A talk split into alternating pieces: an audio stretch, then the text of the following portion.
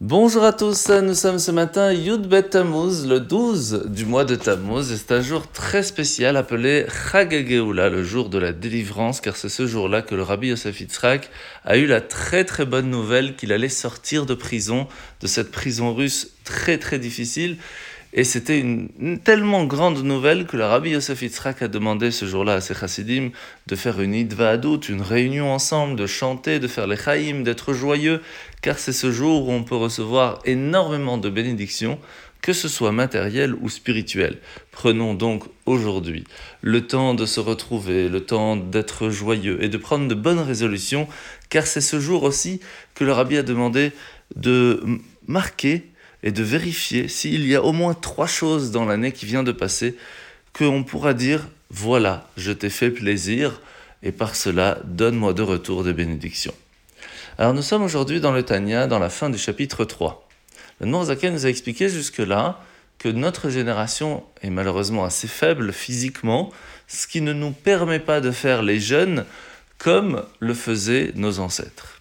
Alors comment peut-on faire aujourd'hui pour nous faire pardonner et bien sûr nous protéger des conséquences de nos actes La première base, c'est qu'il est important de, au moins une fois dans sa vie, d'avoir fait les 86 jeûnes qui permet de pardonner les fautes qui pourraient nous enlever la vie. Ça, c'est la première base. Alors, il y a différents conseils euh, que l'Admorazaken nous donne, comme par exemple de faire ces jeûnes pendant l'hiver, puisque les journées sont plus petites. On peut le faire aussi en plusieurs demi-jeûnes, demi-journées, et qu'en fin de compte, on pourrait réussir à le faire. Et on peut le faire aussi en plusieurs années. Si au moins une fois dans notre vie nous l'avons fait, cela nous permet de nous protéger de cela.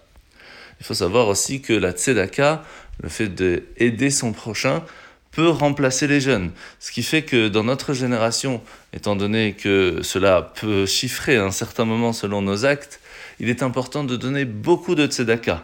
Comme vous le savez, Shalom, lorsqu'une personne est malade, elle est prête à tout pour pouvoir retrouver sa santé. Eh bien, sachez que la tzedaka, c'est ce qui permet de le faire. Alors, la mitzvah de ce matin, c'est la mitzvah positive numéro 207. La mitzvah très spéciale d'aimer toute personne qui s'est convertie au judaïsme. Quelle que soit la personne, on se doit de l'aimer. La misa négative numéro 302, c'est l'interdiction de haïr une autre personne. Et c'est pour cela que, quel que soit le problème que vous avez avec lui, ce n'est pas bon de garder rancœur. Mais il est important de prendre son courage à deux mains, de s'asseoir avec lui et d'en discuter. Mitzvah positive numéro 205, c'est la mitzvah de dire à son prochain lorsqu'il a fait une faute. Mais attention, cela n'est présent que si lorsque l'on va lui parler, cela ne va pas lui faire honte ou lui faire du mal, mais au contraire l'aider. Mise négative numéro 3, 303, euh, c'est l'interdiction de faire honte à une autre personne.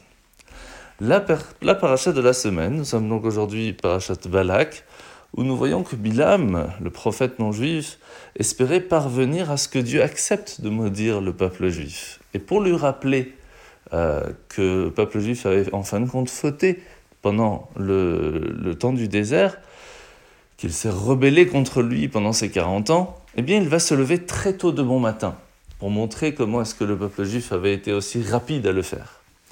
Mais Hachem lui rappela que Avraham Avinu, notre père, lui aussi s'est levé très tôt le matin pour euh, la Hakedat Yitzhak, pour montrer son amour à Dieu. Et donc sa façon de faire n'était rien. De la même façon, nous devons nous rappeler que nous avons deux façons comment nous pouvons demander pardon à Hachem. Nous pouvons tout simplement lui rappeler notre faute en lui demandant que nous allons prendre de bonnes résolutions, mais nous pouvons aussi lui rappeler que nous avons un amour inconditionnel pour lui et que nous sommes prêts à faire tout ce qu'il faut très rapidement pour lui faire plaisir. Et à ce moment-là, tout ce qui était possible à amener des problèmes se transformera en bénédiction. C'est une des choses les plus fortes à faire aujourd'hui dans notre génération, lui montrer l'amour que nous avons pour lui en nous levant le matin et en faisant de bonnes actions. Bonne journée à tous et à demain.